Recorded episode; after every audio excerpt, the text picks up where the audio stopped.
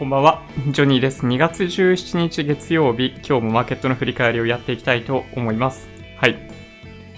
というわけで、うん。えっと、日経平均、やっぱね、下がりましたね。雰囲気ちょっと良くないですね。75日移動平均線になんとか守られているような感じがしなくもないわけですけど、ちょっとね、不透明感高まってきてますね。で、なんといっても、政府の対応が、後手後手感がすごくってですね。で、なんか日本人の気質、あの文化的な側面からすると、なんだろうな。大本営が指示を出してくれないとなかなかみんな自宅待機みたいなね、話になりにくいですよね。東日本大震災の時を思い返してみると、あの時ね、あの時は電車動かなかったんでね、月曜日。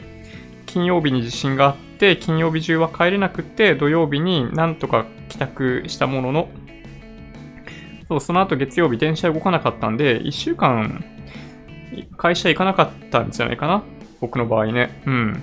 まあ、みたいなのがあったんで、強制的に、まあ、在宅勤務みたいな状態になったわけですけど、今回もそういうことをした方がいいんじゃないかなと、まあ、僕はね、思ったりするわけですが、えー、どうなんでしょうね。はい。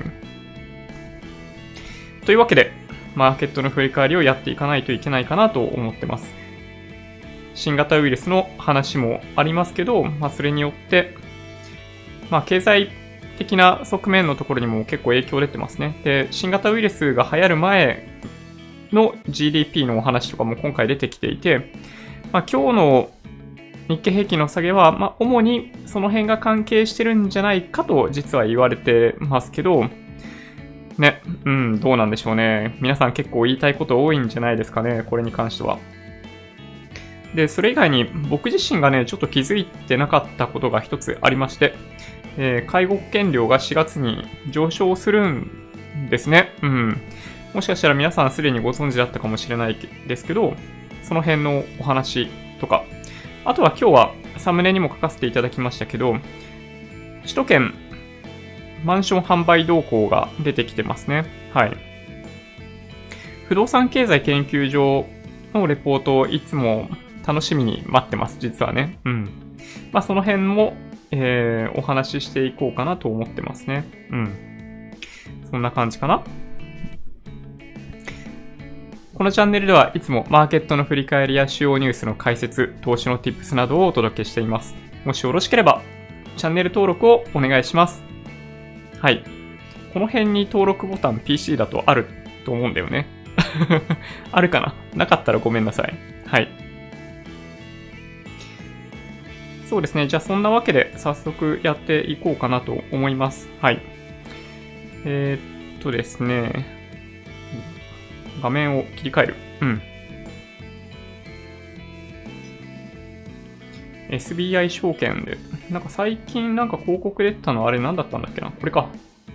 知っとくお金、初心者も大歓迎、みんなでお金について考える、コミュニティがスタートだって。まあ、いっか。閉じちゃうっていうね。うん。日経平均が23,523円24銭、164円35銭安となりました。マイナス0.69%ですね。はい。まあ、順調に、ちょっとやっぱ調整っぽい感じに見えなくもないですね。うん。寄り付き結構下がっていってて、えっと、今日の安値は9時15分ですね。23,335円のところまで下げたんですけど、まあ、そこからは、まあ、100円ないし200円ぐらい戻して終わった感じですね。はい。まあ、先ほどちょっと、まあ、中身までお話ししなかったですけど、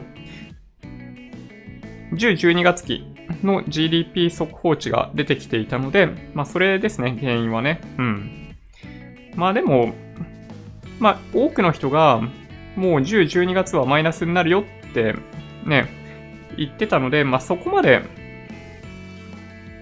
まあ、売られるというわけではなかったってところかなと思いますね。はい。イベント通貨で、まあ、どちらかというと、やや買い戻されて終わったっていうところかなと思ってます。日足の、日足のチャート見てみると、これちょうど75日移動平均線のあたりみたいですね。この23,500円のあたりって。なので、はい。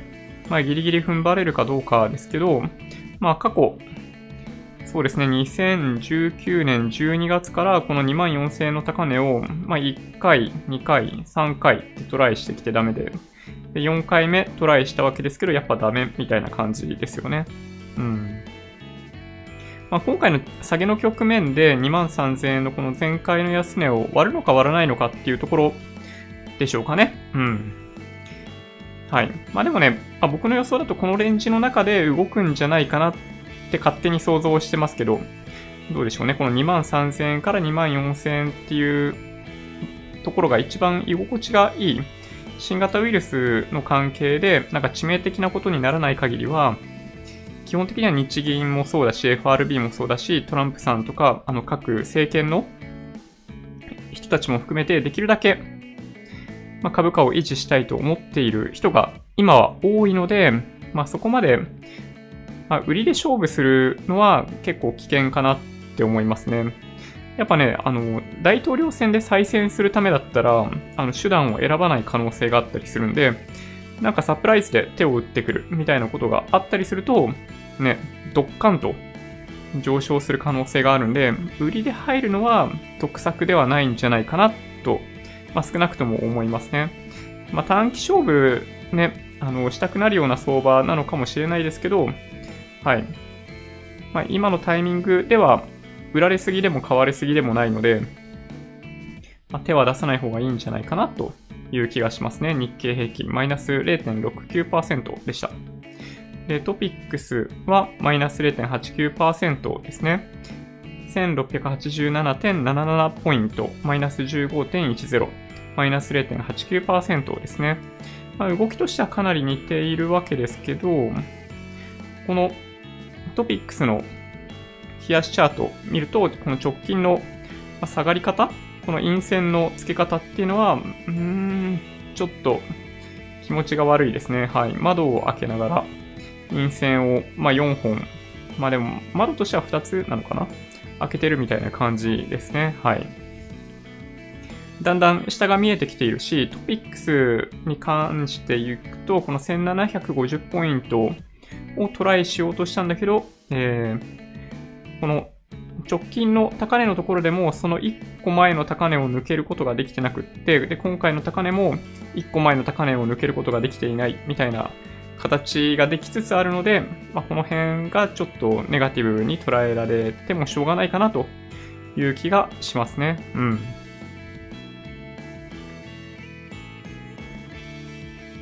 でもなんか、なんとなくマーケット自体はまあ、新型ウイルスの件、ちょっと飽きてきてる感じがしますよね。うん。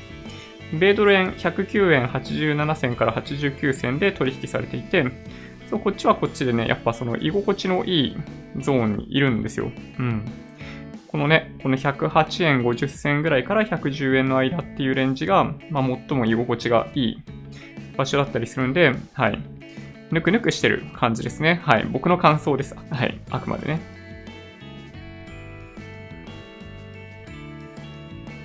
そうだな、どうしようかな。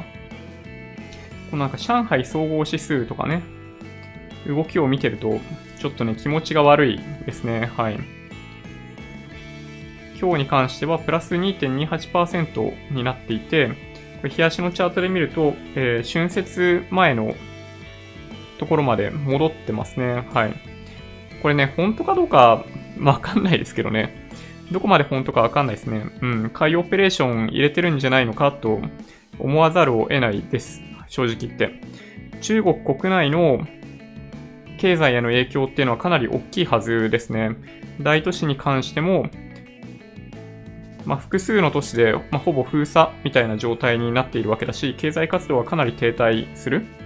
で今日は、あの、キャセイパスパシフィックの、なんだろうな、ニュースも出てましたけど、まあ、おそらく1、3月相当悪くなると、業績もね。というのが分かっているにもかかわらず、春節前の水準まで戻すっていうのは、とてもじゃないですけど、これは理解できないですね。うん。ちょっとこの動きは理解できないんで、まあ、まあ、理解できないというか、まあ、理解はできるんですよね。実体経済からすると、これやりすぎなんじゃねえかって思うんですけど、なんでこうなっているかというと、えー、なんだっけ、人民銀行が、まあ、お金ジャブジャブ入れてるからですね。はい。まあ、とにかく、あの、どんな手段でもやるぞっていうのはね、まあ、確かに見えますよね。うん。だからね、上がっちゃってるんですよね。まあでもちょっとね、中国国内の状況は、まあ、かなり悪いんじゃないかなと思いますけどね。まあ、関係あんまりないような都市もあるんですよ。僕が聞いた話だと、大連とかは、なんかほとんど、大連の中で本当にわずか数人ぐらいしか感染者発見されてないみたいな、ね、状態だったりして、まあ、大連はかなり日本企業とのつながりも高かったりするんで、まあその辺は多分大丈夫なんだけど、まあ一方で、深センとかはかなりやばいみたいな話がありますよね。で、まあやばいとか今はやばくないんだけど、あの、武漢に続いて深センもやばくなったりとかすると中国経済の影響度っていうのがあまりにも高くなりすぎるんで、深センを守るために深センに外から人が入ってこないような、まあ、施策を打ってるみたいな話がありますよね。うん。まあ、守るためという意味での、その都市の封鎖というのを、まあ、やり始めていることを考えると、ちょっとね、このさっき見ていただいていた上海総合指数っていうのは違和感がありますね、どうしてもね。まあ、ただ、なんか状況としては、個人的にはですよ、まあ、中国の方が手を打てているので、日本の方がそういう意味では先行きの不透明感高いんじゃないかなって僕は思いますけどね。正直言って。東京、日本の場合、なんか封鎖することとかって多分難しいんで、うん、どっちかっていうと東京の方がやばいんじゃないかなと思ったりしますけどね。はい。東証リート指数、マイナス0.11%ですね。はい。日中高かったんだけど、ちょっとマイナスみたいな感じ。うん。まあでもチャートを見る限り、ね、下値を切り上げてってるとこなんで、もうすぐ高値ですね、2250ポイントが見えてきているので、ね、J リート、東証リート指数は比較的堅調に推移してるんじゃないかなという気がいたします。はい。ちょっとだけランキング見ていこうかな。まあ、個別株投資やってないんだけど、まあ、ランキングを見ている理由は、まあ、全体としてどういう動きがあるのかっていうのをまあ見るためですね、あくまでね。うん。上位からいくつか触れていきますけど、まあ、ソフトバンクグループ、今日はほとんど動いてないですね。プラス0.42%。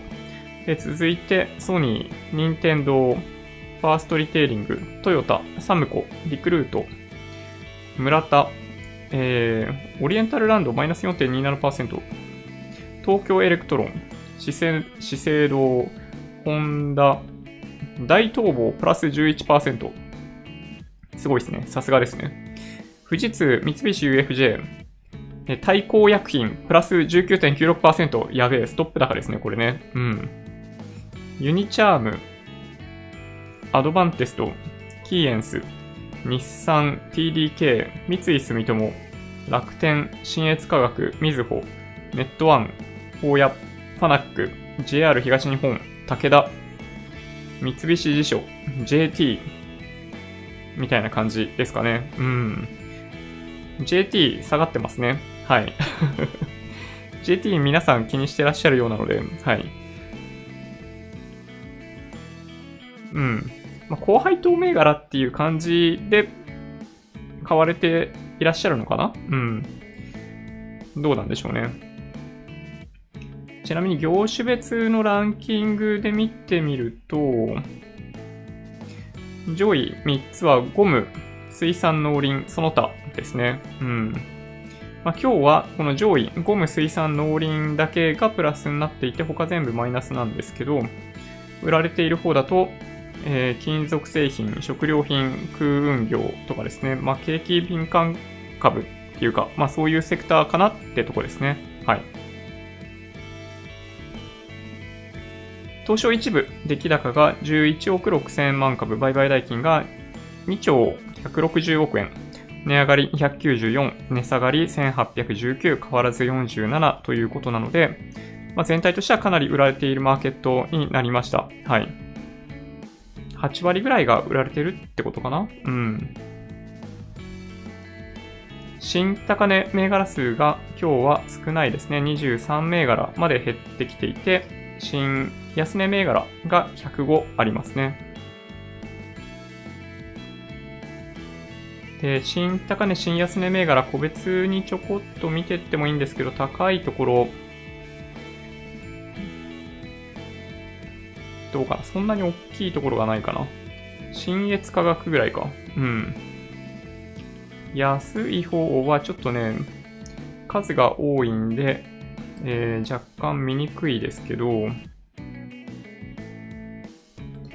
どうかな？機械がやや売られている傾向があるかも。うん。機械、陸運ですね。はい。陸運、空運売られまくってますね。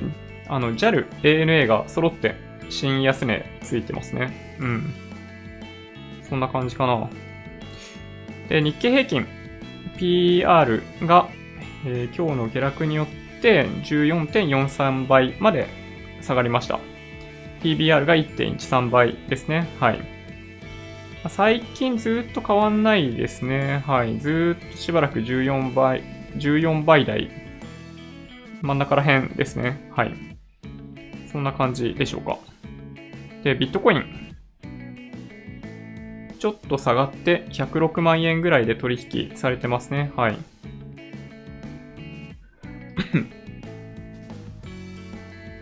そうですね、ビットコイン、ま106万円ぐらいまで下がったわけですけど、25日移動平均線よりも上にあるんで、まあ、こっからが勝負ですかね。はい。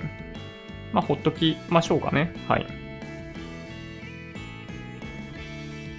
じゃあちょっとニュース行こうかなと思うんですけど、そうだな、どうしようかな。先にニュース行こうかな。うん。その後、ちょっとコメントを見ていきますね。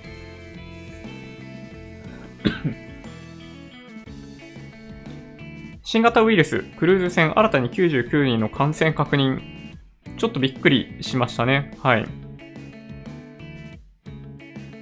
クルーズ船で検査を行った人数、全体として乗客数、乗客数、スタッフも含めて、含めてだと思うんですけど、3700人ぐらいいたんですよね。で、全員検査するにはいかないという話があって、まあ、発熱とか症状がある人から優先的にやってったわけですよ。で、まあ、それ、なんだろうな、検査、検査対象を徐々に拡大してってて、で、今回の人だと、まあ、さらに99人追加されたってことなんですけど、延べ1723人の検査が行われて、合わせて454人の感染が確認されたということですね。はい。で、これすごいね、わかりやすい良いサンプルだと思っていて、まあ良いサンプルって、まあちょっと言い方あれなんですけど、まあ閉鎖的な空間とかで、ほったらかしにすると、これぐらい感染するってことですね。3700、3700人いると、まあ僕は10%ぐらいで収まるのかなと思ったんですけど、収まらないですね。この感じでいくとね。1700人検査でこれなんで、そう、下手したら、だから、そうですね。このクルーズ船の3分の1とかってことで1000人ぐらい感染してる可能性がありますね。そうですね。で、なんか症状出てない人も結構いるみたいで、まあ、これが現実なのかなって気がします。はい。で症状出てない人っていうのは、クルーズ船に限らず、その街中で感染している人たちも、まあ、おそらく、かなんだろうな、感染していても症状出てない人が多分うじゃうじゃいると思うので、まあ、症状が出て病院行って重症化している関係で検査をやって陽性って風に出た人が、まあ、ちらほら出てきているわけですけど、街中でも。重症化する確率が、まあ、大体、まあ、10%から20%ぐらいだというふうに言われてたりするので、で、その中でも、なんだろうな、検査する基準っていうのを、まあ、緩和、今回したわけですけど、これまでって本当に厳格化されていて、ほとんど検査してくれなかったんですよね。で、その中であれぐらいの人たちが出てきたってことは、まあ、おそらく感染してる人の数っていうのは、まあ、僕の見立てだと、どんなに少なくっても500人はいるかなと思いますね。多いと、やっぱ、3、4千人ぐらいいるんじゃないかなという気がしなくもないですね。はい。なんかこの辺の計算、うん、ちょっとね、どういう風に出すべきかっていうのはあるんですけど、まあこれね、あくまで僕の、なんだろうな。まあ個人的に算出するとどうなるかっていう話でしかないんですけど、例えば武漢って、えっと、2019年海外旅行に行った人って6、7万人ぐらいいるらしいんですよ。で、2020年どれぐらいになったかっていうと、それはよくわかんないんですけど、10万人ぐらいだったかもしれない。もしかしたらね。で、10万人いた時にどれぐらいの人が感染しているかっていうのは、過去の、あの、日本のチャーター便で帰ってきた人たちの感染者率でわかりますよね。で、あれがだいたい1%ないし2%ぐらいなので、まあおそらく、その武漢から日本に旅行で入ってきた人、春春節の前に封鎖される前に旅行で入ってきた人はおそらくま1万人ぐらいいる。で、その中の1%ないし2%が、まあ、おそらく感染していたんじゃないかってことですね。まあ少なく見積もっていくと、だからま1%だとして、そうすると1万人のうち、あの、日本に入ってきた1万人のうち100人が感染した状態で、日本全国の観光地を巡ったってことですね。で、どれぐらいの期間いるかわかんないですけど、まあ、例えば、まあ、少なくとも3日間だとしましょうか。3日間日本に旅行に来ているとして、で、その間に毎日毎日、あの、20人とか30人とかと濃厚接触をするっていうのを実施すると、まあ、1人が濃厚接触をする人数って1日20人かける3日間だとすると60人じゃないですか。で100人がえー、60人との濃厚接触すると、まあ、全体で6000人ですよね。濃厚接触した人の数って。で、濃厚接触した場合の感染率っていうのがどれぐらいかっていうのが、まあ、ちょっとこの辺が難しいんですけど、まあ、例えば10%だとすると、そう、600人なんですよね。うん。なので、最初に入ってきたその100人から、まあ、日本国内でもしかすると600人ぐらいが感染しているまあ、500人とか600人ぐらいが感染しているみたいな状態にあったんじゃないかなと思いますね。で、それっていうのが、あの、春節明けぐらいのタイミング、2月3日とかだったっけ？が月曜日だったと思うんですけど、あのタイミングがそうだと思うんですですよね。で、そこから2週間経ったっていうのがあるんで、500、500人だった人数が、まあ、10倍ぐらいになってる可能性があるかなというふうに思いますね。はい。500人が、そうだな。えっと、まあ、平日と休日でもちろんだいぶ違うんじゃないかなという気はするんですけど、そうですね、1週間で100人と濃厚接触をするっていうのを2週間続けると、まあそうだな、まあでも最初のうちはそんなにウイルスばらまいてないかもしれないから、そうですね、まあその5、600人、600人が、まあ、100人とする、まあ、6万人と濃厚接触ですよね、2週間で。で、6万人が、6万人のうち10%が感染するんだとすると、やっぱ6000人とかになるんですよね。なので、まあ、やっぱ今のタイミングでいくと、まあ、どんなに少なくっても、まあ、5、600人からその何千人っていう感染者がいてもおかしくないんじゃないかなという気がしますね。はい。まあ、重症化して検査して明らかになった人たちがまあ大体10人ぐらいいるみたいな感じでいくと、まあ、重症化する率がまあ10%ないし20%だとすると、まあ、重症化してもね、検査してくれてないもんね、これまでね。まあだからちょっとこっちから算出するのはかなり難しいような気がしますね。もしかするとその肺炎絡みで、今200人とか100人とか200人とか重症化している人たちの中の本当にごくごく一部だけを検査して、はい、あの、何人かとかね、まあ、10人とかそういうレベルの感染者が見つかってるみたいな状態だと思うので、まあ、ちょっとこっちから計算するのは難しいかもしれないですね。はい。で、まあ、日本全国で、そうですね。まあ、6000人とかいたりすると、うん、多分もう無理だよね。うん、感染経路特定するのは多分ほぼほぼ無理だと思いますね。はい。で、今とりあえず、まあ政府は特にまあ、打ち手を打ってこないというか、なんか中途半端なコメントですよね。うん。企業に対して、可能な限り出社しないで良いような職場だったら出社しないようにしてくれって言ってくれればいいんだけど、なんか日本人ってやっぱそういうのがないとなかなか動かないですよね。で、厚労省とかの会見とかを聞いてても、あの、テレワークできるようであればそれを推奨しますみたいなね、いうことを言うもんだから、あの、昨日出ていた NTT とかのニュースとかも、あの、NTT で勤務している人たち20万人に対して、あの、テレワーク、在宅勤務、推奨みたいなね。で、そういうのって多分ね、言われた時に日本人ってどう考えるかっていうと、あの、え、どうする？明日行く？行かない？え、お前行くの？じゃあ俺も行こうかな？なんですよ。非常に残念なんですけどね。うん。なので、ほとんどの人が出社しちゃったんじゃないかなって気がしなくもないですね。うん。でまあ、それでいくと、そう、さっきと同じような計算式でいくと、まあ、6000人いる人たちが2週間で、またさらに100人と濃厚接触して、みたいなことになると、そう、2週間ごとに10倍、10倍になっていくってことですね。はい。というのが、あの、まあ、起こり得るシナリオなんじゃないかなという気はします。ただ、あの、死なないんですよ。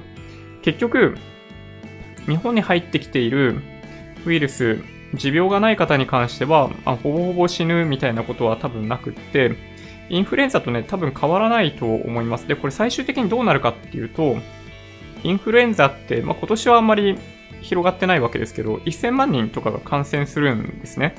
で、0.1%未満なんですよ、もともとインフルエンザって致死率が。なので、その大体1%未満、1%未満、1万人未満の人たちが、実は毎年毎年インフルエンザで死ぬっていう、実はすごい、ね、人を殺しているインフルエンザウイルスなんですけど、まあ、それと同じぐらいなんじゃないかなってとこですね。はい。だったらそんなになんか警戒してどうするんだっていうのは確かにあるんですけど、あの、どちらかというと怖いのは経済活動への影響なんですよね。まあ、その人物金が動かなくなる。で、海外からも日本に旅行で来る人が激減するっていうのがおそらく、まあ出てくるでしょうね。はい。訪日外国人客数とかを見ていると多分出てくると思うので、それ今週発表なんじゃなかったっけな ?1 月分ってね。うん。1月分ちょっと影響そこまで出てないかもしれないですけどね。はい。というのがあるので、あのー、インフルエンザぐらいだって思ってると、まあ本当は大丈夫なはずなんですけど、あの、経済的なダメージは、はい、ものすごい大きくなるんですよね。で、動画のタイトルとかにもちょっと書かせていただいたんですけど、これすごいね、人間って不思議なもので、もともとそこにあるリスクっていうのはね、あんま何とも思わないんですよ。すごい不思議な話なんですけど、そう、何とも思わないんですよね。まあだから、一歩家を出て、あの、信号を渡って、あの、なんだろうな、車に乗って、電車に乗って、会社行ってとかっていう間に、まあ実はリスクがあるじゃないですか。だけど、まあ、実はその交通事故で死ぬみたいなことのリスクっていうのはあんまり気にしていない。で、前にもお話ししましたけど、だけど、すごい飛行機が嫌いな人とかって、すごい不思議なんですけど、飛行機事故ったら嫌だよねみたいなのを気にして、なんかできるだけ新幹線使うようにするみたいなね。っていうことがあるわけですよ。新幹線だってね、あの、いろいろ事故、事故っていうか事件とかありましたからね。本当はそういうのをフェアに考えるべきなんだけど、そう、なぜか、あの、身近なものに関しては、あんまりリスクと感じないんですよね。今お話ししたように、まあ、飛行機乗るにしても飛行機が落ちる確率なんて、まあ、本当にほぼほぼゼロですよ。うん。限りなくゼロに近くって、どちらかというと、空港に行くまでに車にひかれて、あの、死んでしまうような確率の方が高いわけですよね。変な話なんですけど。だから気をつけるべき部分はね、あの、まあ、違うんですよね。はい。ちゃんとね、その辺を理解して、置かなければいけないんですけど、人ってどっちかっていうとやっぱりその感情で動くので、こういう現象が起きてしまうんですよね。うん。まあ、これがね、そう、非常に難しくって、インフルエンザはもともとその0.1%未満ぐらいのその致死率っていうものがあって、まあ、今年アメリカがすごいみたいな話もあるんですけど、毎年日本でもものすごい多くの方が亡くなってるんだけど、それに対しては、まあ、毎年起こってるしね、みたいな感じで、あんま気にしてないんですよね。で、今回のウイルスに関しても、おそらくそれと同じぐらいの致死率なんじゃないかと言われてるんだけど、新しいものなんで、ものすごいみんなが警戒してるっていうのが実態なんですよね。はい。まあ、そんなわけで、あの、日本人がね、海外行った時に、あの、入国すんじゃねえと言われる日も来る 来るんじゃないかなという気がしますね。いくつかの国家に関しては、なんかそんな通達が出たような気がしなくもないですね。はい。まあ、結構日本政府に気を使って、まあ、そうなかなか簡単に日本人来るなみたいなことをやる国はないですけど、そう、やっぱりね、そういうところポロポロ出てくると思いますね。うん、このまま行くと。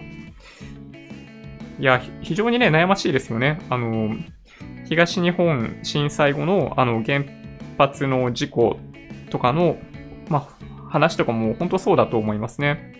あの、タバコを吸っている人の、なんだろうな、その健康に害する影響度ってものすごい大きいわけですけど、あの、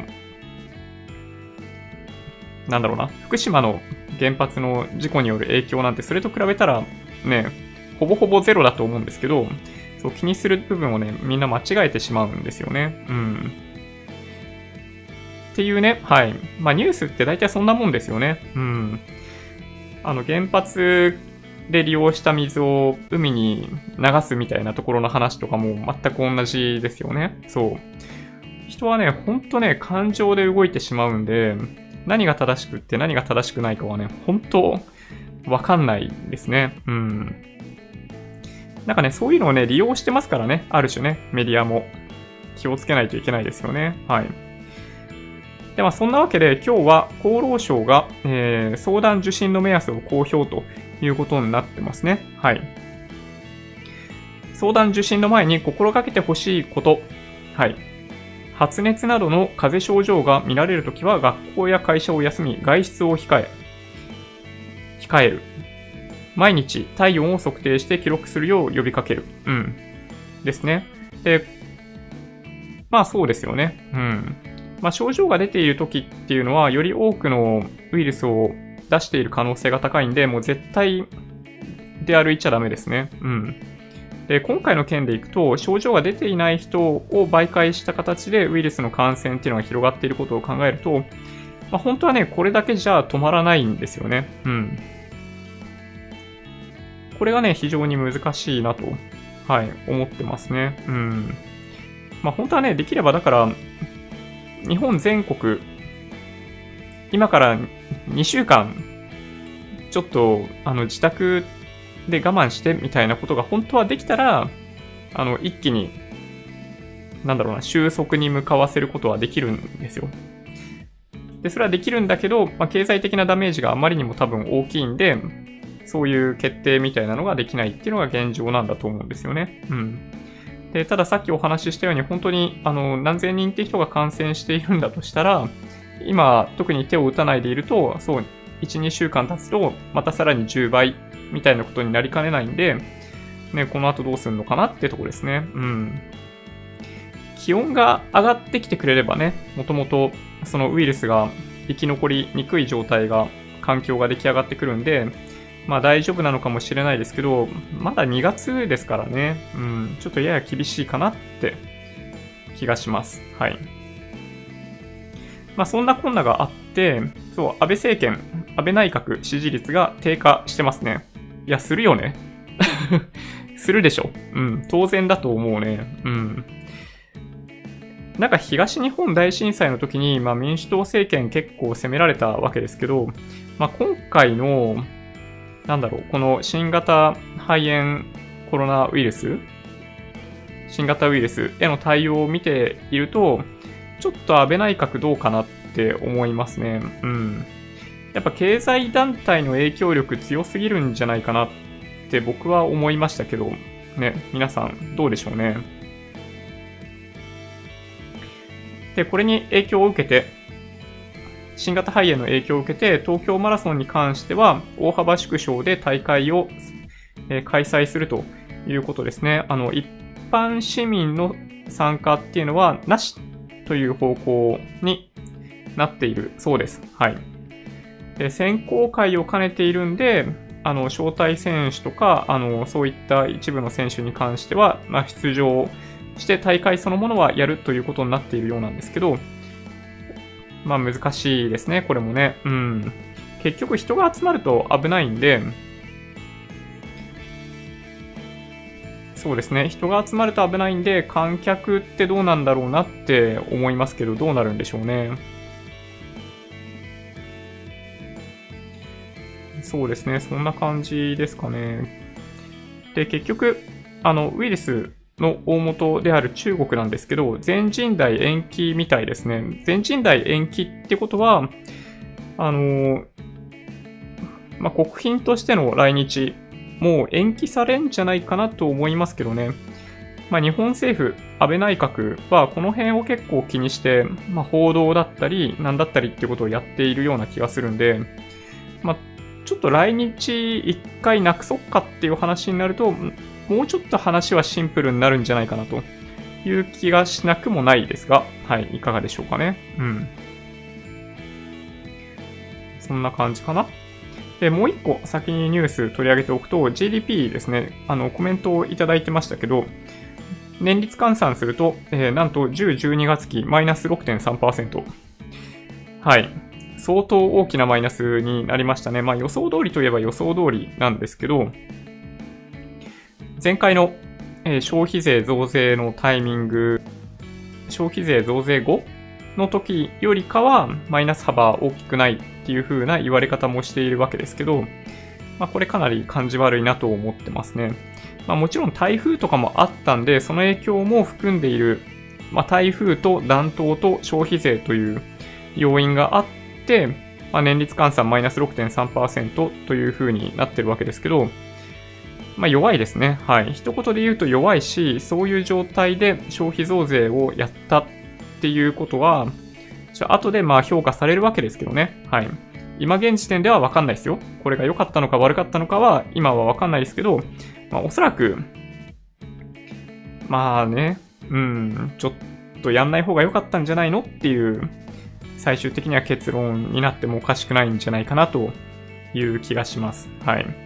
まあもともと10、12月期に関しては GDP マイナスになるんじゃないかっていう話が、あの、あの、黒田さんがダボス会議出てる時とかにも発言をしていたので、まあ、その辺から織り込んでたんですよね。はい。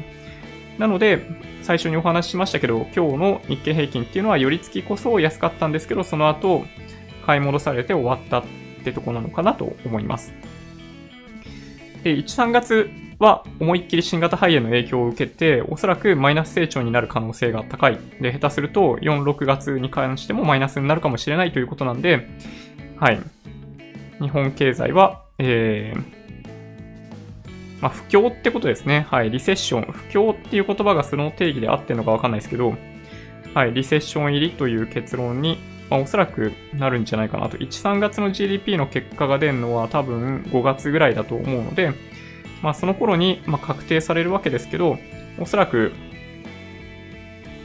まあどうなんだろうな。まあでも実際にはね、マーケットはすでにそれも織り込んでるんじゃないかなって気がしますけどね。多分ね、どう考えても、1、3月もう GDP マイナスになるんじゃないかっていうのは見えてるんで、えっと、今の水準っていうのは本当は織り込んでいる水準ということになるはずなんですけどね。うん。まあ、ここがみんな違和感あるとこですよね。景気が悪いのに、なんで株価があんまり下がんないのかっていうのが、まあ不思議ですよね。まあ、さっきお話ししたように、そう、ジャブジャブにお金を投入してくるみたいなことで、上海総合指数もそうでしたけど、まあ、株価ってある程度ね、コントロールできちゃうわけですよ。で、トランプさん的にもね、高い株価は再選につながるんで、どうしても株高を維持したい。で、安倍さんにしても、まあ、株高が重要じゃないですか。やっぱりね。あの、次の衆院選みたいなことを考えると、やっぱりそう、株安はね、厳しいんですよ。まあ、ということで、まあ、みんなが一致団結して株高を維持しているっていうところかなと思ってます。はい。そうですね。ちょっとマンションの話をする前にニュースだけ先に言ってみようかな。うん。介護保険料4月上昇。あの、日経新聞のニュースの記事載せてるんですけど、えっと、すべての企業で始まるわけではないみたいなんですね。えっと、そうですね、ある程度、えー、収入がある人だったりすると、えっと、1万円ぐらい、えー、負担が増えるんじゃないかという話になってますね。うん。これ比較的大きいですよね。そうですね、えー、っと、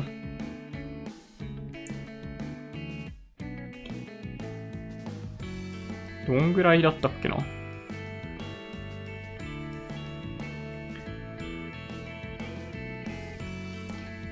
？2020年度は所得が大きい人ほど保険料の上がり方が大きい。えー、大企業など約1400社の健保が加入する健康保険組合連合会。全体の19年度の介護保険料率は1.57%で20年度は概算で1.78%まで上がるということですねはいなるほど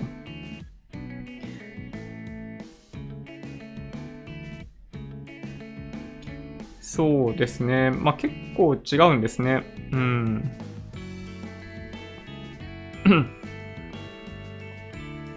なるほど。まあ、いろいろね、ちょっと書いてあるんで見ていただけるといいかもしれないですけど、テレビ朝日健康保険組合は20年度に保険料率を1.9%に引き上げ、1.2%だった、えー、去年度、昨年度と比べると6割増。高島屋の場合もえー、1.52%から2%に、えー、上昇するということですね。うん。そうですね。結構大きいですね、やっぱりね。で、年収600万のケースで、今お話ししたような、この高島屋健康保険組合ぐらい、えー、負担率が高まると、2, 2万8800円増みたいな感じで、えっと、半分負担ということなんで、14,400円ってことか。うん。ですね。はい。まあ、これね、結構大きいですね。これどこに行ったら正確な数字がわかるんだろう。というのが、ちょっとよくわかんないですけど。ね。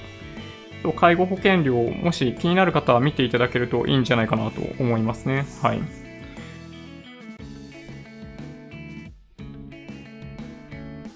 ちょっとね、負担大きいですね。なんかさ、あの、年金のマクロ経済スライドも、まあ、所得の収入、所得の上昇に対して実行されるみたいなのがあったりするわけですけど、うん、なんか感覚的にはいつ増えたっけって感じがするんですけどね。うん。なんかね、厚労省の年金の担当の人たちが見ている数字っていうのが、まあ、必ずしも僕たちが普段見ている数字とは、まあ、一致しないみたいなところもあって、まあ、実質、収入、所得って減ってきてるじゃないですか。で、さらに追い打ちをかけるように、マクロ経済スライドを発動してってるみたいなところがあったりするんで、まあ、マクロ経済スライドはどんどん発動した方がいいんですけど、将来のためにはね。なんだけど、そう、なんか、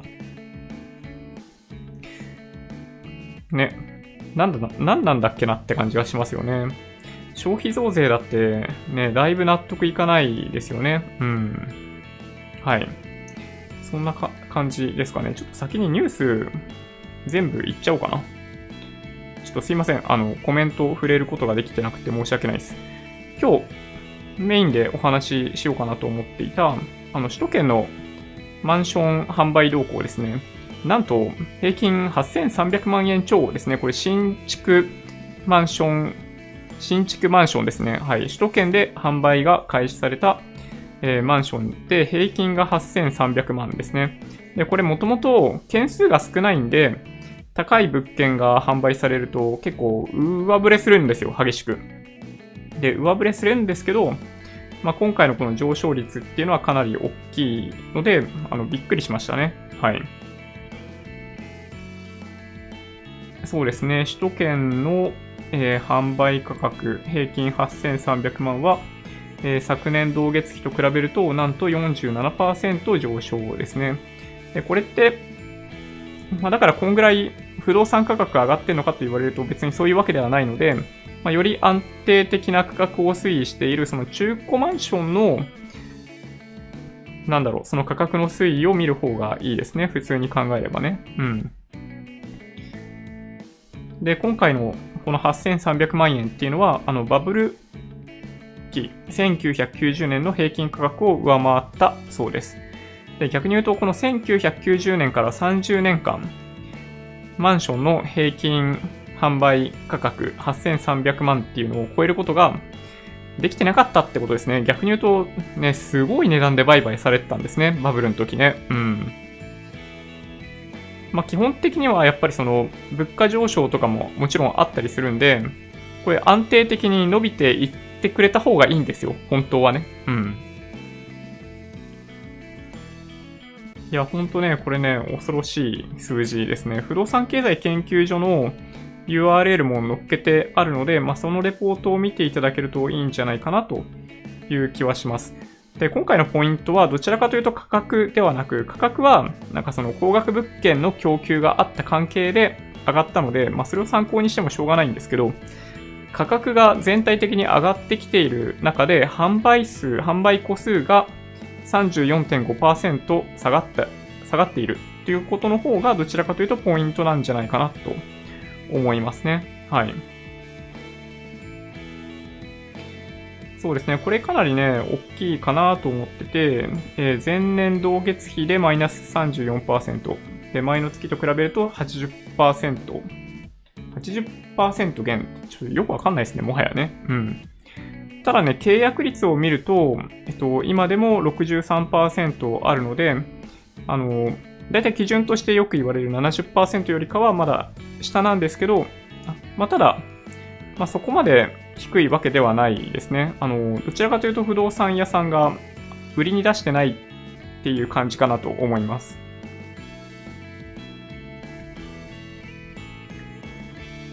そうですね。そんな感じかな。1月の新規販売個数は1245個。そうですね。で、前年比と比べ、前年比でいくと34.5%でしょ？うん、そうですね。まあ、これがね、とにかく少ないですよね。はい。そうですね。地域別販売個数、東京都区部734個。えー、都下168個。神奈川県186個。埼玉59。千葉98ですね。はい。東京都のシェアは72.4%。うん。新規販売個数に対する契約率、契約個数は784個。えー、契約率は63%。そうですね。はい。前月と比べるとちょこっと上昇。1月の地域別契約率は特部64%、都下60%、神奈川65%、埼玉37%、千葉70%ですね。はい。で、1個あたりの平均価格が先ほどお話ししたように、え、8360万円。で、平米あたりにすると126万円、126.2万円ということですね。はい。すげえ高い。びっくりするほど高いですね。うん。そうですね。1月の地域別平均価格、平米あたりの単価。東京特部。これちょっとよくわかんないですね。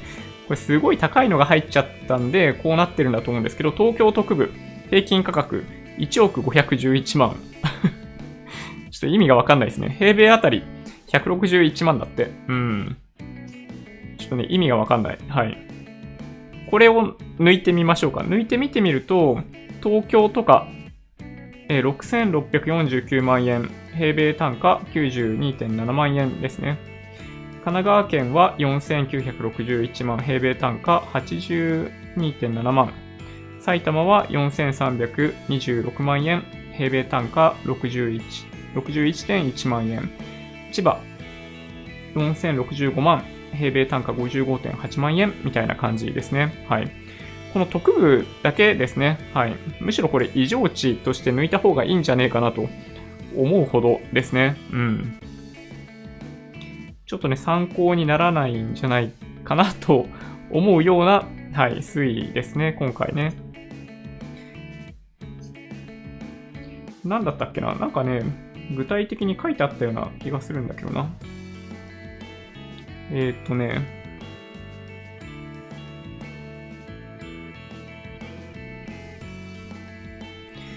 東京港区で高価格帯の物件が販売、発売されたことが要因でっていうことですね。はい。まあ、その販売されたもので全体特部引っ張り上げてしまったんで、まあ、こういう数字になっちゃったってとこですね。はい。まあ、マンションの価格に関しては、まあ、新築ですよね、特に。まあ、不動産屋さんが結構コントロールしている部分があります。間違いなくある。なので、あの、まあ、下がりにくいというか、まあ、在庫が少ないみたいなところもあって、まあ、高く売り出して、ま、そのまんまになってるところが多いのかなっていう感じですね。ま、だから、あの、別に土地が上昇しているというわけでもないし、物価が上昇しているというわけでもない。不動産の価値がどんどん上がってってるっていうわけではないですね。中古販売のまあ、実績値っていうのを見る方がどちらかというと正しいような気がするんで、まあ、あくまで参考ですね。新築の物件に関しては本当に、あの、まあ、業者が市場を形成してるので、まあ、あまり参考にならないかなと思いつつも、はい。あまりにもすごい数字だったんで、びっくりしました。正直言ってね。はい。というとこでしょうか。うん。ちょっとじゃあ、あのー、コメントを見ていこうかな。ちょっと飛ばしながら行きますね。はい。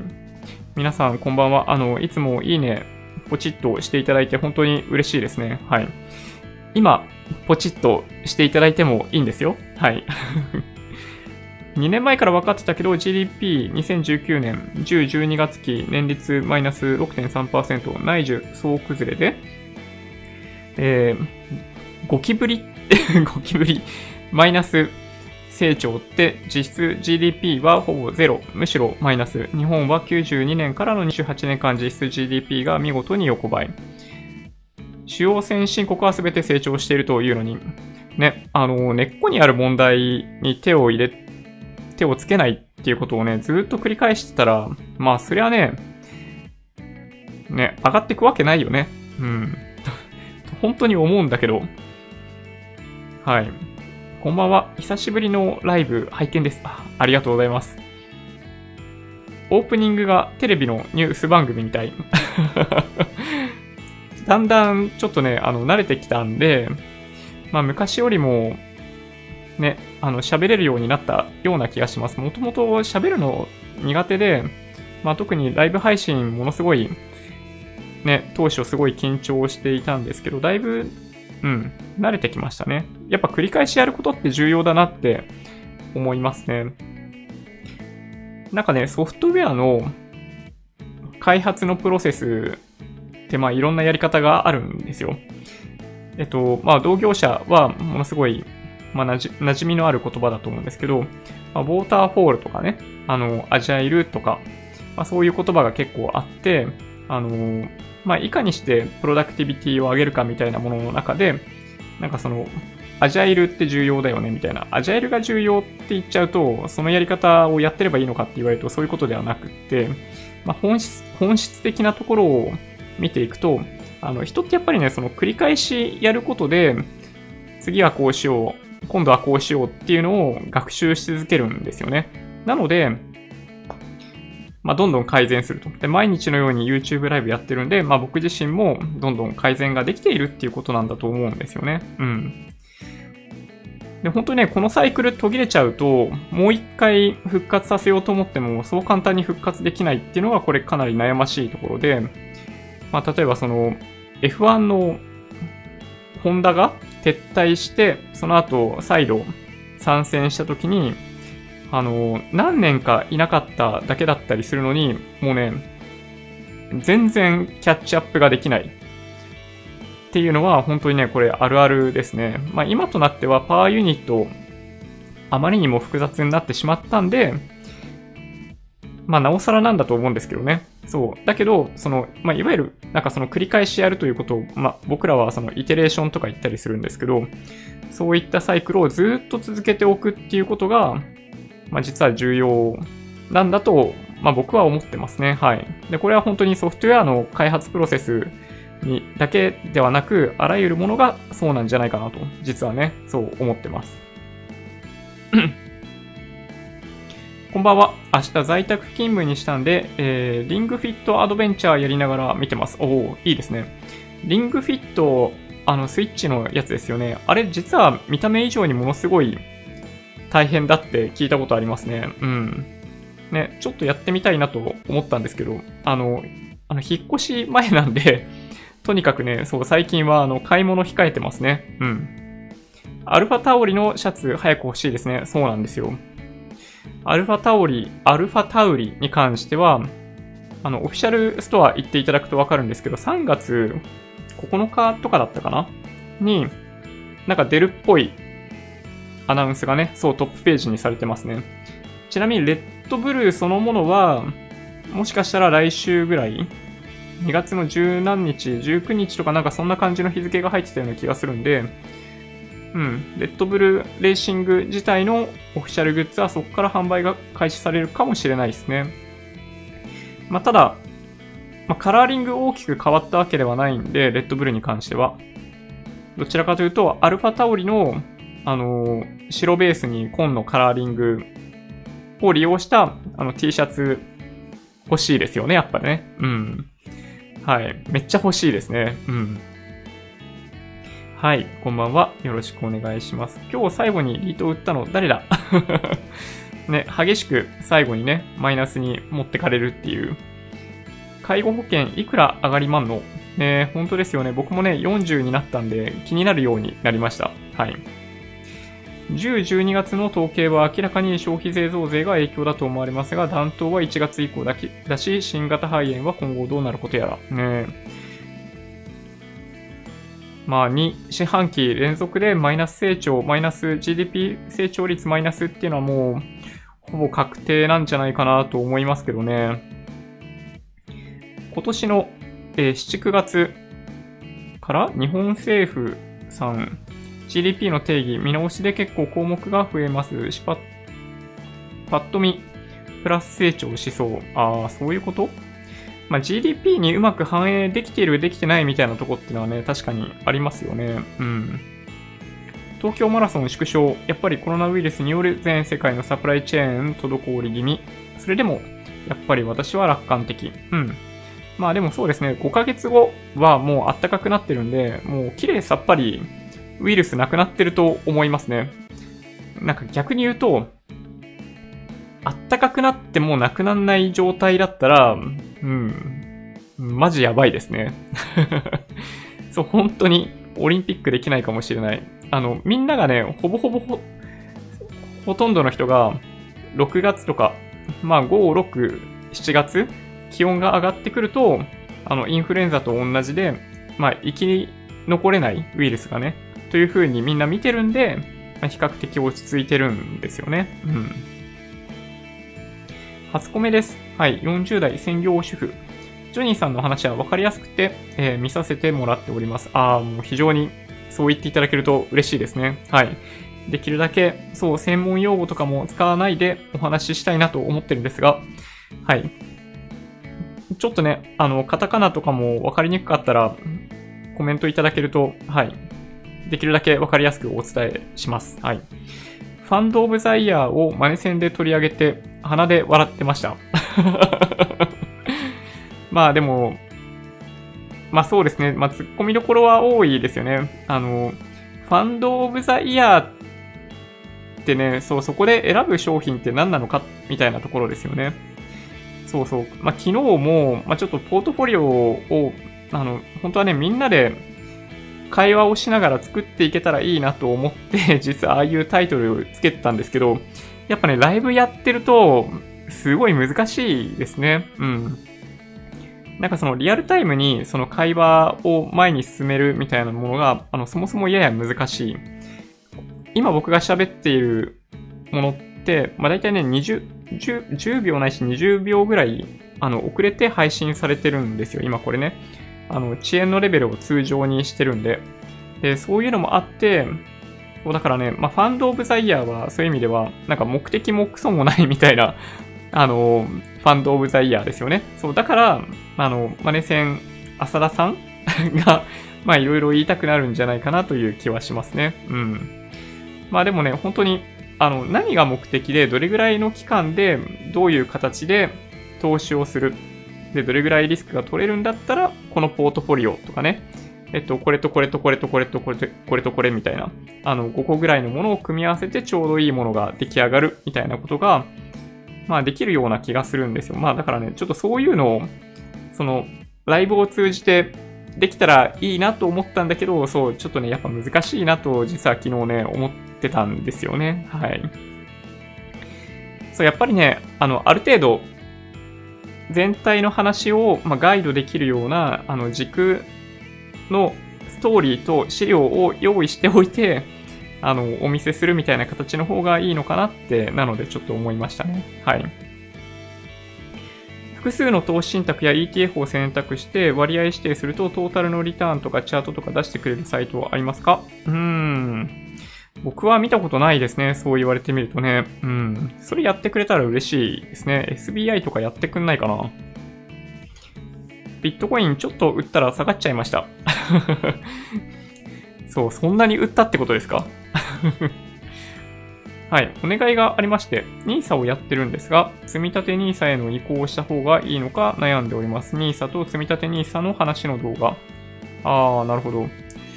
あー、もしかしたらもうすでに回答ができているかな？あのー、まあ、やっぱね、一つはね、期間ですね。で、一般 NISA は何が厳しいかっていうと、5年間なんですよ。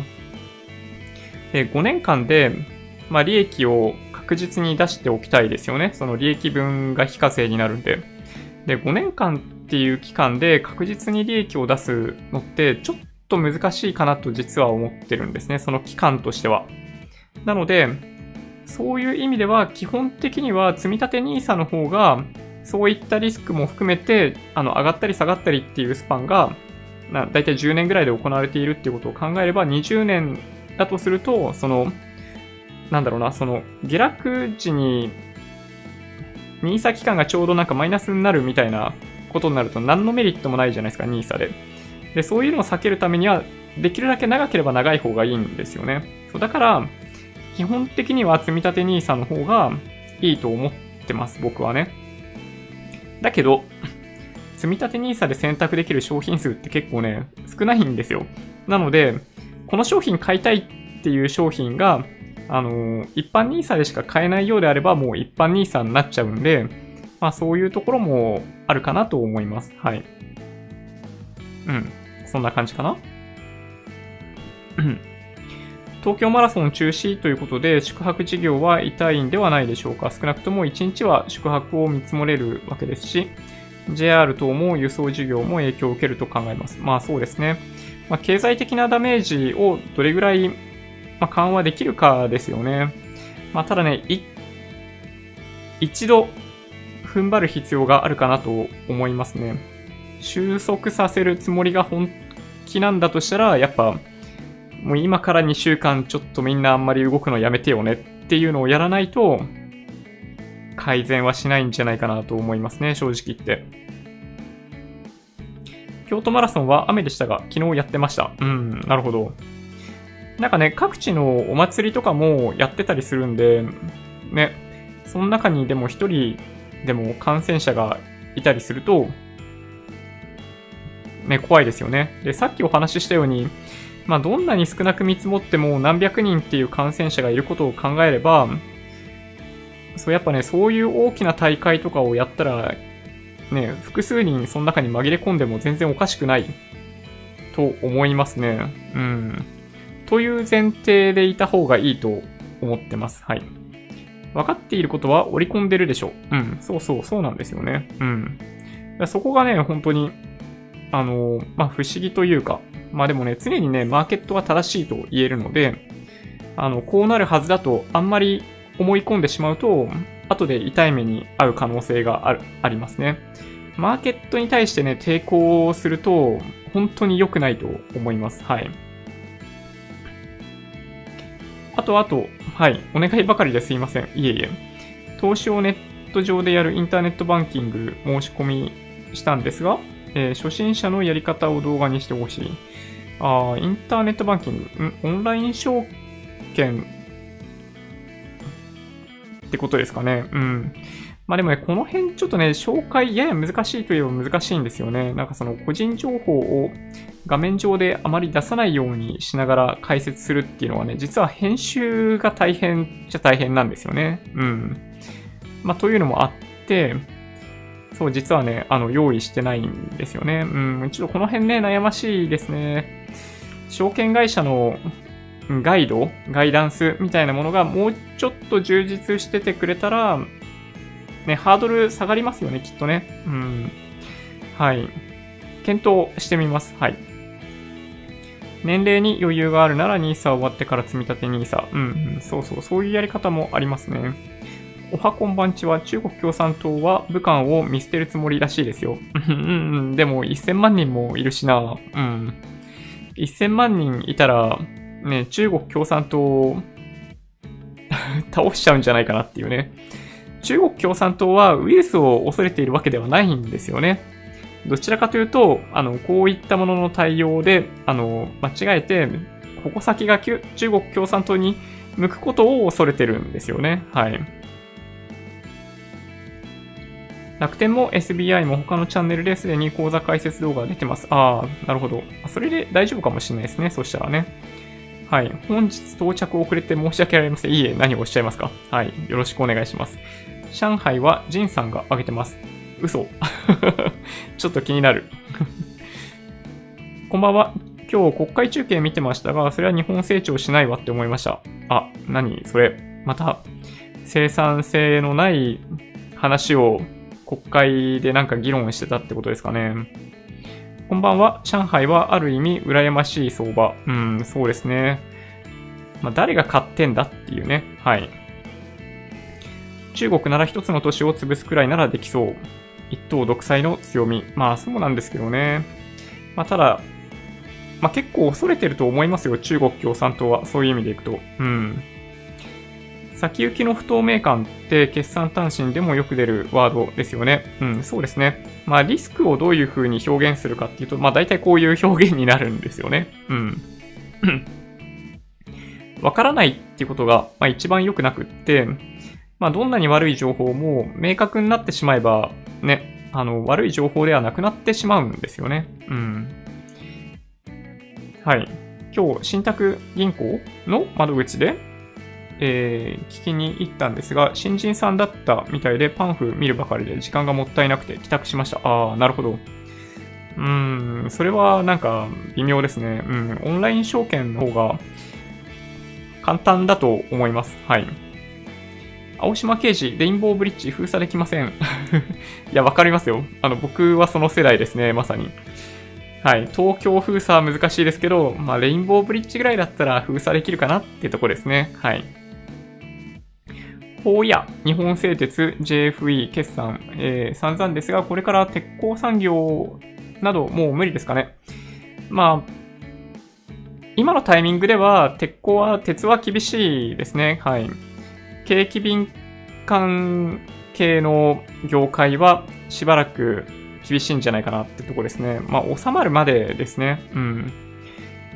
ね。で、それでいて、なんか、鉄鋼とかって一回火入れたら火落とせないじゃないですか。だから、なんだろう、固定費ずっと変えらんないんだけど、その、まあ、需要がどんどん減ってく。で、しょうがないから供給そのままやってると、あの、他の、なんだろうな、製鉄会社もみんなそういうことやってるんで、ね、鉄がジャブジャブになるっていうね、価格が下落してっていう。はい。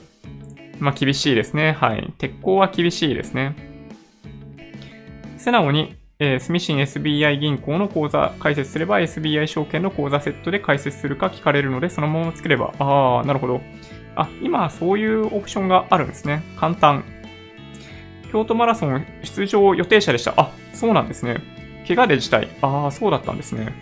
現地にいますが人は少ないのかな、えー、市場通りなんて普通に通れますし、今日は神戸まで行きましたが、まあ、いつもか、良い場所だとは思うんだけど、ああ、なるほど。まあでもね、確かに言われてみると、なんか人がやや減ったかなって気はしますね。やっぱ海外から入ってきている人が少なくなってることもあるような気がします。はい。こんばんは。うん。クルーズ船のやついろいろ気になって、えー、IMO、IMO のガイドラインやら国内ガイドラインを読んでみたんですが、現在の対応が正解なのがより理解できました。あー、なるほど。結構批判されたりしてましたけどね、海外からのプレッシャーとかもあったりしたわけですけど、ね、あそこに閉じ込めないといけなかったっていうのは、まあ、やむなしですよね。結果が全てを証明した感じがしますね。えっと、カンボジアでしたっけ？に結局寄港することになった船、ね、当初全員白、陰性みたいなことを言ってたわけですけど、後になってね、はい、実はその時に下船した人の中にあの陽性だった人がいたっていうことが後から分かって、はい、大変なことになりますよね。うん。東京マラソン縮小ゴキブリマイナス成長コロナウイルス問題で潮目が変わったんでしょうか？桜を見る会、えー、大臣2人が、えー、即時の辞任、IR 問題緩和、うん、沢尻エリカ、牧原、薬物問題、鈴木安住、その他不倫問題、あー、なるほどね。そっか、いろいろありますね。去年10月の、えー、新内閣改造のキャッチフレーズが安定と挑戦。安定と挑戦、安定と成長、なんか、そうですね。ちゃんちゃらおかしい気がしますよね。ついつい難しく感じてしまい、日々お勉強ですね。うん。まあでもそうですね。最初のうちは、用語とかも含めて結構わかんないかもしれないですね。僕もなんかね、毎日毎日ずっとポッドキャストを聞いてたのを思い出しますね。その25歳ぐらいの時かな。最初はね、何言ってんのかよくわかんねえなと思ったんですけど、聞いてると、ね、あの、わかるようになりますね。気がついたらわかるようになってました。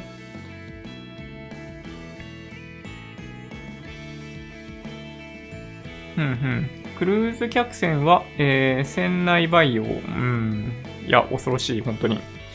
あの船って、その台湾、台湾じゃない、香港で降りた人が後から感染したっていうのが分かった後、中に乗船している人たち、あの、お客さんたちに対して特に通知しなかったですよね。そういう人がいたんで、あの、ちゃんと予防しましょうとかね、あの、できるだけ人が集まるのやめましょうみたいなことを、あの、日本の港に入るっていうタイミングまで全然行ってなかったっていうのが大問題だと思いますね。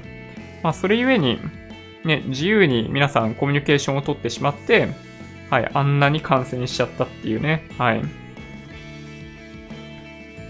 ガイドライン上上陸した場合、アウトブレイクの危険性があるため、本来その対処を船長が行わなければいけないんですよね。なので、コロナウイルスは14日、えー、着岸させず隔離する必要がある。うん。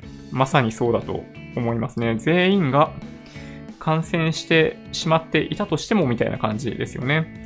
毎日日経平均の値動きを見ているだけで面白いと思いました。うん、確かに。ここ数週間だけでも予想もしない動きをすることに不思議だなと思いました。ね、思いますよね。下がるだろう、下がるだろうと思って上がったりしますからね。そうですね。そういう意味では本当に、ね、上がるか下がるかをやり始めちゃうとダメなんですよね。基本的には、株価って長期的には上昇する方向に力が作用しているんで、まあその流れに乗っかるだけってことですね。はい。僕たちができることは。中国旅行客のえー、方の平均滞在日数は1週間。1週間ってことは全然もっと濃厚接触者数多いはずだよね。そうしたらね。うん。出社しないと給料どうなるんだってなりますよね。うん。在、在宅勤務と自宅待機ってそういう意味ではかなり違うかなって思いますね。まあ、ただね、中国は各企業に対して給料を出し出さないとダメだよっていう通達を出してるみたいですね。ちょっとお水をいただきます。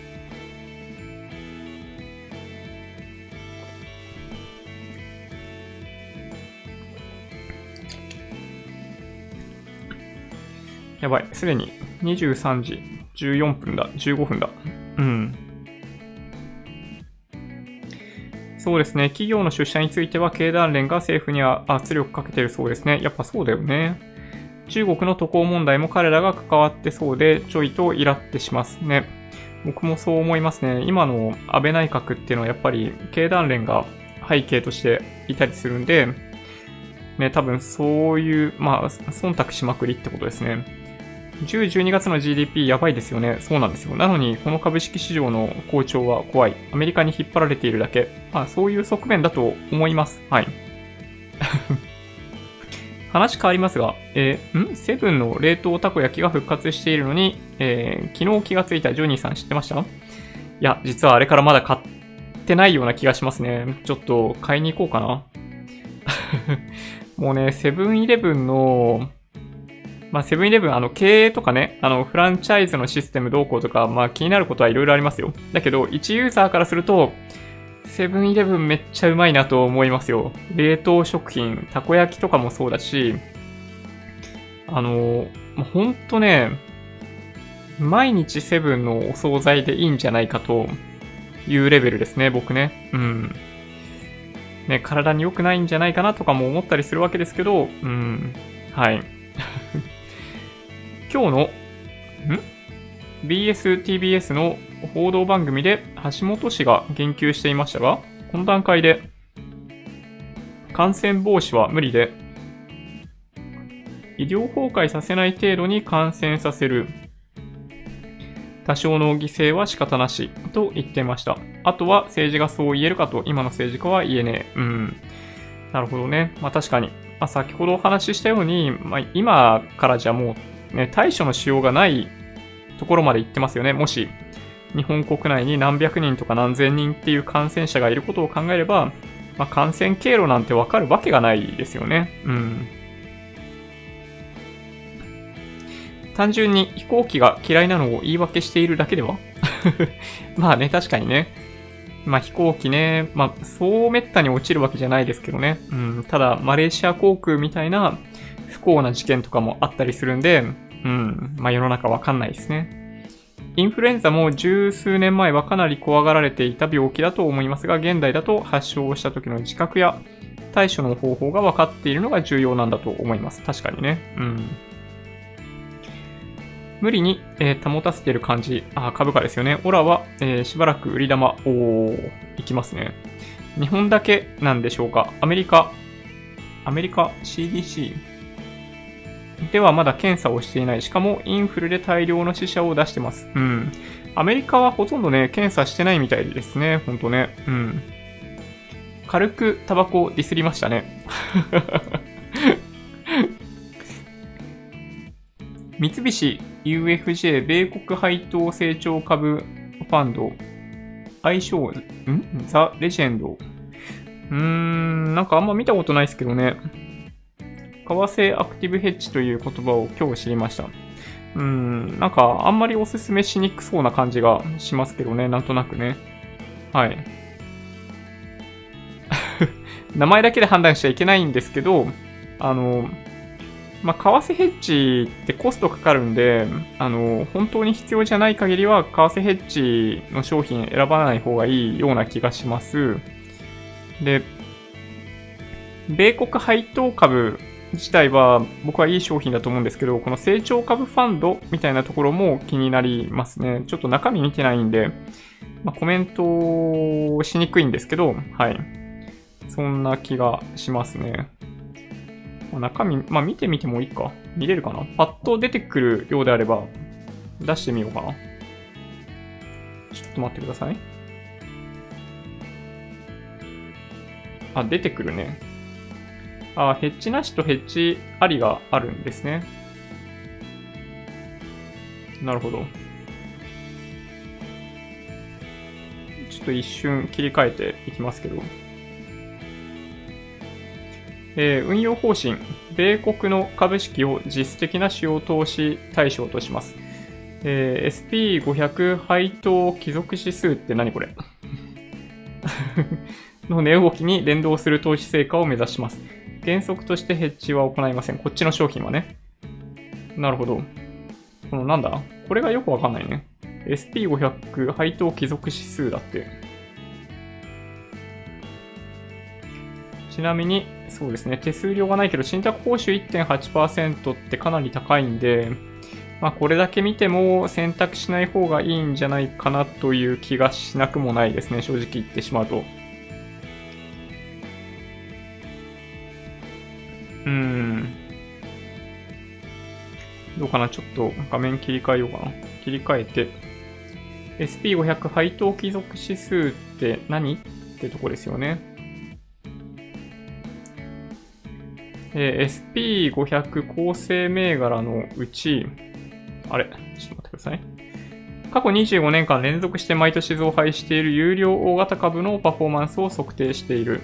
この指数は各銘柄のウェイトを均等化することにより、え、各構成銘柄をその規模に関わらず別個の投資機会として捉えていると。ああ、なるほど。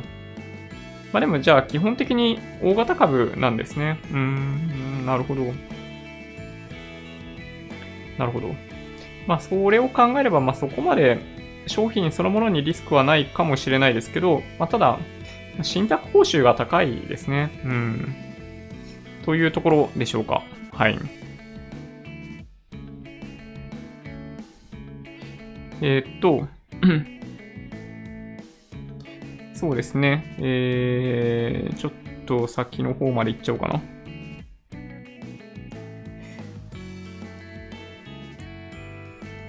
うんうん。国会の予算委員会の中継で少し見たけど、これ見てると日本経済、日本経済が良くなることも、国民の生活も、えー、豊かになるとは思えない。政治家は一体何がしたくて政治家やってるんだろうか。うん。まあ、次の選挙、次の選挙のことしか考えないですね。うん。まあ、政治家ってそういうものですよね。だってね、うん、自分の仕事だというふうに認識しているんだとしたら、職業政治家さんですよね。自分の身を守るっていうことはイコール、次当選できるかどうかが彼らにとっては最も重要なことですよね。まあだから、まあ衆議院に関しては、まあしょうがないかもしれない。だけど参議院に関しては、そうじゃなくってほしいよね。うん、そうではないことを祈る。インフルにはタミフル。えー、コビック19にもタミフルで OK なのかな？うん、どうなんでしょうね。まあ、この辺よくわかってないですね。確かにね。えっ、ー、と、そうですね。GDP 低下の割合の資料を見たんですが、家庭の低下率が、えー、上の方の数値でやべえなって 思いました そうですね。結構 GDP の数字、衝撃的でしたね。うん。そうですね。そうそう、売りはね、ちょっと危険じゃないかなと僕は思うんですけどね。はい。コア CPI がマイナスに傾けばデフレに逆戻り。そうですね。まあでも実質、うん、なんかね、うん、かなり厳しいなと思いますけどね、全然良くなってる感じがしないですね。はい。30分でわかる経済の仕組み。おお気になりますね。えー、普段使うお金を減らし未来への投資。うん。コロナウイルスとインフルエンザの死者数は絶対数と相対数の違いで、報道ではそれ露骨、それほど露骨に、えー、嘘はつきませんが、説明が足りないことは多々ありますね。他にも、実質と形式、原則、例外など大手メディアは重要な論点をことごとく省いて表層的、薄っぺら、断片的、おおよそ論理的で体系的、えー、俯瞰的な視点が欠けている。うん。でもね、確かにそういう気がしますね。まあ、報道する側も報道する立場のポジションのためにやってるっていうね。そう。まあね、そういうもんですよね。そう。だから、まあ、情報リテラシーって話ですね。はい。一周回って情報リテラシーなんだなっていうのはね、やっぱ思いますね。うん。まあ、各メディアがどういうスタンスで報道してんのかっていうのね、やっぱ理解しておかないといけないですね。うん。そんな感じかな。ちょっとコメントをすべて見れているわけではないんですが、ちょっと遅くなってしまったんで、そろそろね、そう終わりにしていこうかなと思ってます。直近のニュースだけ、なんか来てるか見てみようかな。うん。そうですね、愛知県新たに60代男性1人、感染確認。うん。ですかね。はい。そんな感じかなうん。じゃあまあそんなわけで、えー、今日も日経平均下げてしまったわけなんですけど、まあ、新型ウイルスがあるにもかかわらず、どちらかというと底堅い動きになっているなというところですね。で、10、12月 GDP が年率マイナス6.3%というちょっと衝撃的な内容だったんで、まあ朝から売られたわけですけど、まあ買い戻されて終わり、終わりましたと。まあマイナスですけどね。はい。で、今日はそれに加えて、あ、こっちもある、ある種ね、衝撃でしたけど、首都圏マンション販売動向平均価格8300万円超ね、バブル期上回るっていうようなニュースもあったので、まあ、もしお時間がある方はぜひ不動産経済研究所のページからそのレポートを見ていただけるといいんじゃないかなと思います。はい。